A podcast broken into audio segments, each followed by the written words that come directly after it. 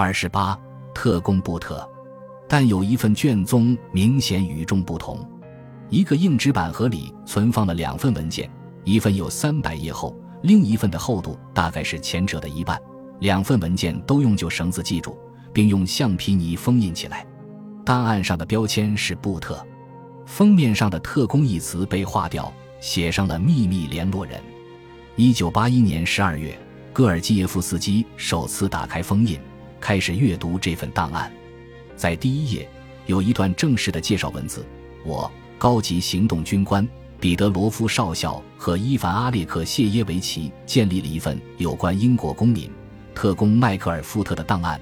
他的化名是布特，特工布特就是迈克尔夫特阁下。他是一位著名的作家、演说家、资深左翼议员、工党党首和政治家。如果工党赢得下次选举的话，他将会成为英国首相。”换言之，女王陛下忠实的反对党领袖曾是一名接受克格勃报酬的特工。戈尔基耶夫斯基由此想到，此前在丹麦，米哈伊尔·刘比莫夫跟他讲过在六十年代争取一名前景看好的工党议员的事。在他向知情人大力推荐的回忆录中，刘比莫夫提到了一家伦敦酒馆。刘比莫夫和布特的间谍故事正是在此处发生的。戈尔基耶夫斯基知道迈克尔·福特已经成长为英国政坛最出色的政治家之一。接下来的十五分钟里，他翻阅了这份档案，其中的内容令他深感震惊。迈克尔·福特在英国政治史上占据着独特的地位。他在晚年成了别人的嘲笑对象，因凌乱的外表、一身工作服、厚厚的眼镜和多节拐杖，被嘲讽为稻草人。但在长达二十年的时间里，他一直是工党左翼的代表人物，一个文化素养很高的作家、雄辩的公共演说家和立场坚定的政治家，堪称英国的瑰宝。富特生于一九一三年，最初是一名记者，曾在具有社会主义思想的《论坛报》担任编辑。在一九四五年进入议会，一九七四年，他被任命为哈罗德·威尔逊政府的就业大臣。一九七九年。工党领袖詹姆斯·卡拉汉在选举中被玛格丽特·撒切尔击败，并在十八个月后辞职。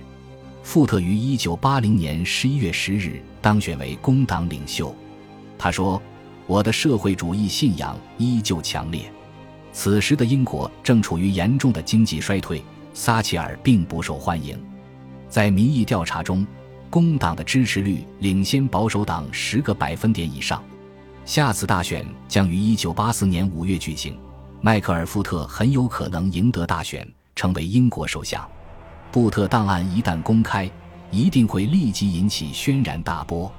彼得罗夫少校肯定很有幽默感，在选择代号时使用了富特和布特的双关语。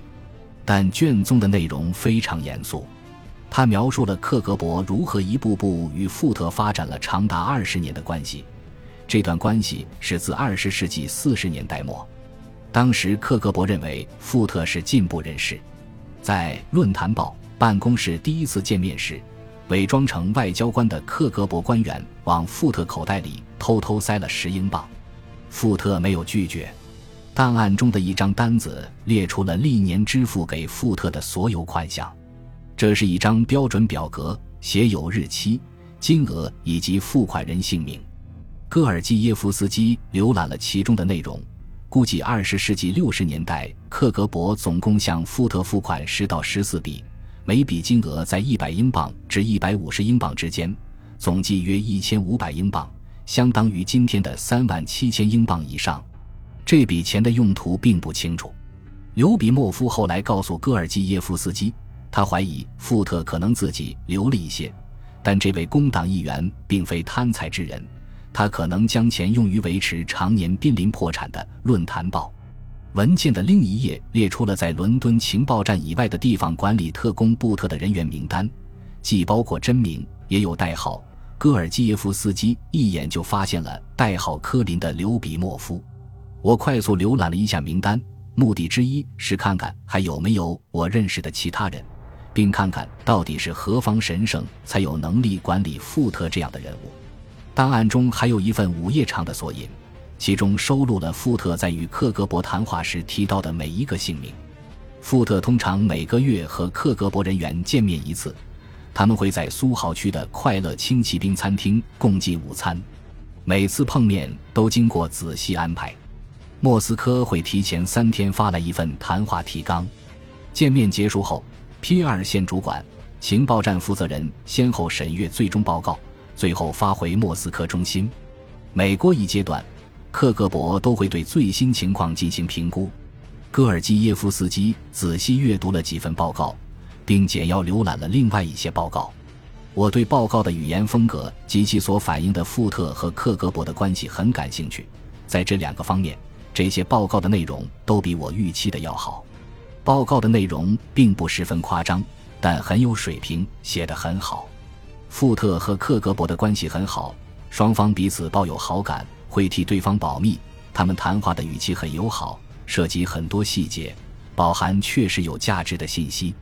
刘比莫夫非常善于和富特打交道，并给他支付报酬。米哈伊尔·彼得洛维奇会把钱装进一个信封，然后放入富特的口袋。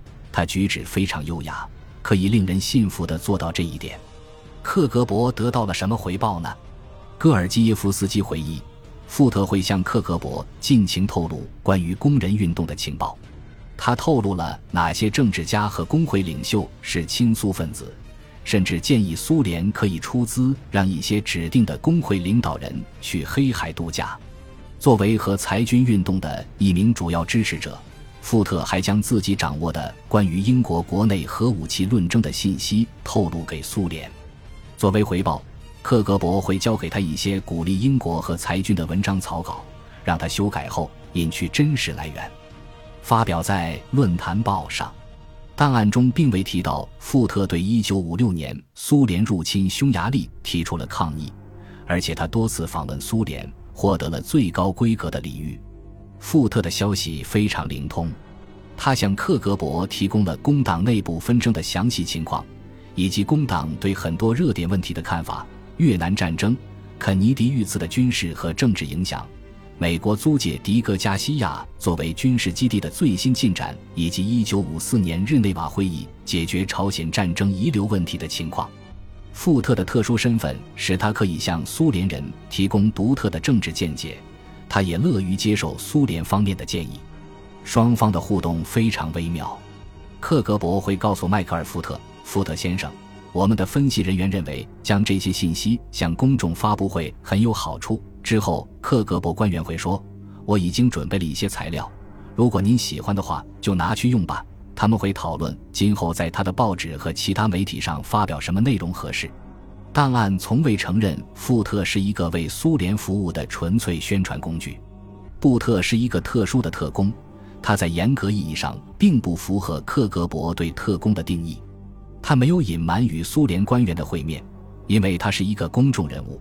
这些会面不可能暗中安排，他是一个舆论制造者，因此更像是一个外国代理人而非特工。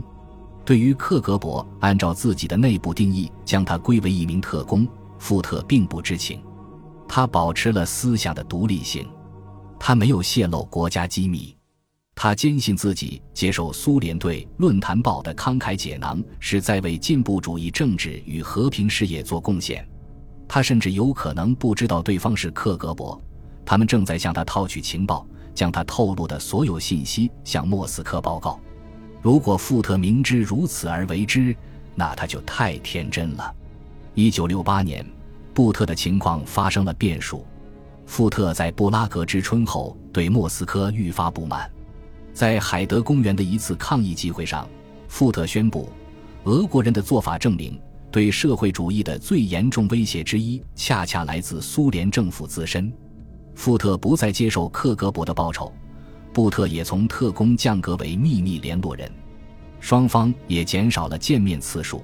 到富特竞选工党领袖时，双方完全停止了接触。然而，在一九八一年，从克格勃的角度而言，布特仍有被发展的希望，有可能重新启动。布特的档案让戈尔基耶夫斯基确信，直到1968年，克格勃一直将迈克尔·富特视作真正的特工。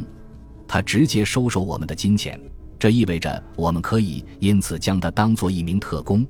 我们乐于看到一名特工收取报酬，这有助于巩固双方的关系。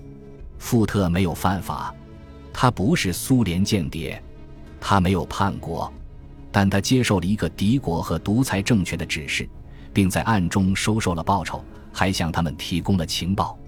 如果他的政治对手发现了他与克格勃的关系，这将在顷刻间毁掉他的政治生涯，重创工党，并引发一场足以改变英国政治版图的丑闻。至少。富特肯定会输掉下次的选举。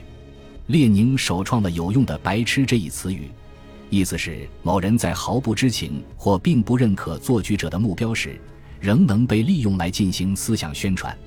迈克尔·福特过去对克格勃很有用，也是个彻头彻尾的傻瓜。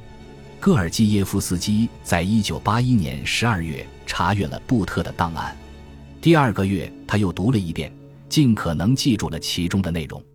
当副处长德米特里斯维坦科发现戈尔基耶夫斯基仍埋头于英国的历史档案资料时，他感到十分惊讶。毕竟自己已经告诉戈尔基耶夫斯基没必要这样做了。你在干什么？他不客气地问。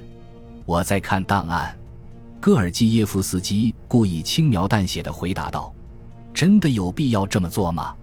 我觉得我应该做好充分准备。”斯维坦科不为所动。你不能写些有用的东西吗？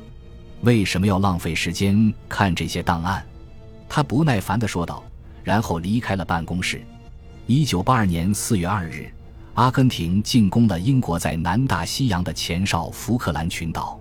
此时，连身为反对党领袖与和平主义使徒的迈克尔·福特也号召对阿根廷的行为采取行动，而非抗议。玛格丽特·撒切尔派遣一支特遣部队去驱逐入侵者。在莫斯科的克格勃中心，马岛战争引发了强烈的反英情绪。在苏联，撒切尔已经是一个令人生厌的人物，马岛冲突则再次证明了英帝国主义者的傲慢。克格勃对英国的敌意近乎癫狂。戈尔基耶夫斯基如此回忆道：“他的同事们都相信。”英国将被勇敢的小国阿根廷打败，英国处于战争状态。克格勃内部只有戈尔基耶夫斯基一个人站在英国一边，他怀疑自己是否还有机会踏上他秘密效忠的这片土地。最终，克格勃第五局向戈尔基耶夫斯基下发了前往英国的许可。一九八二年六月二十八日，他和莱拉与两个女儿登上了苏联民航局飞往伦敦的班机。他对此次赴英能够成行感到欣慰，期盼着重建与军情六处的联系，但未来仍充满变数。如果能成功为英国工作，他最终将不得不叛逃，可能永远也无法回到自己的祖国。他可能再也见不到自己的母亲和妹妹。如果身份暴露，他可能会回到苏联，但会在克格勃的看守下面临审问和处决。飞机起飞后。戈尔基耶夫斯基感到了一种巨大的精神压力，头脑中全是在克格勃档案室四个月里所看到的秘密情报，对看到的内容进行记录过于危险。不过，他已经在脑中记下了克格勃驻英国 P 二线所有特工的名字，以及苏联驻伦敦使馆的所有克格勃特工。他记住了第五人的身份证据，在苏流亡的金菲尔比的活动轨迹。以及证明挪威人阿恩特雷霍尔特是苏联特工的更多证据。此外，最重要的是，他记住了克格勃有关迈克尔·福特的卷宗布特档案的详细内容。这对英国情报机构来说是一份意外惊喜，一枚极具轰动性的政治炸弹。本集播放完毕，感谢您的收听，喜欢请订阅加关注，主页有更多精彩内容。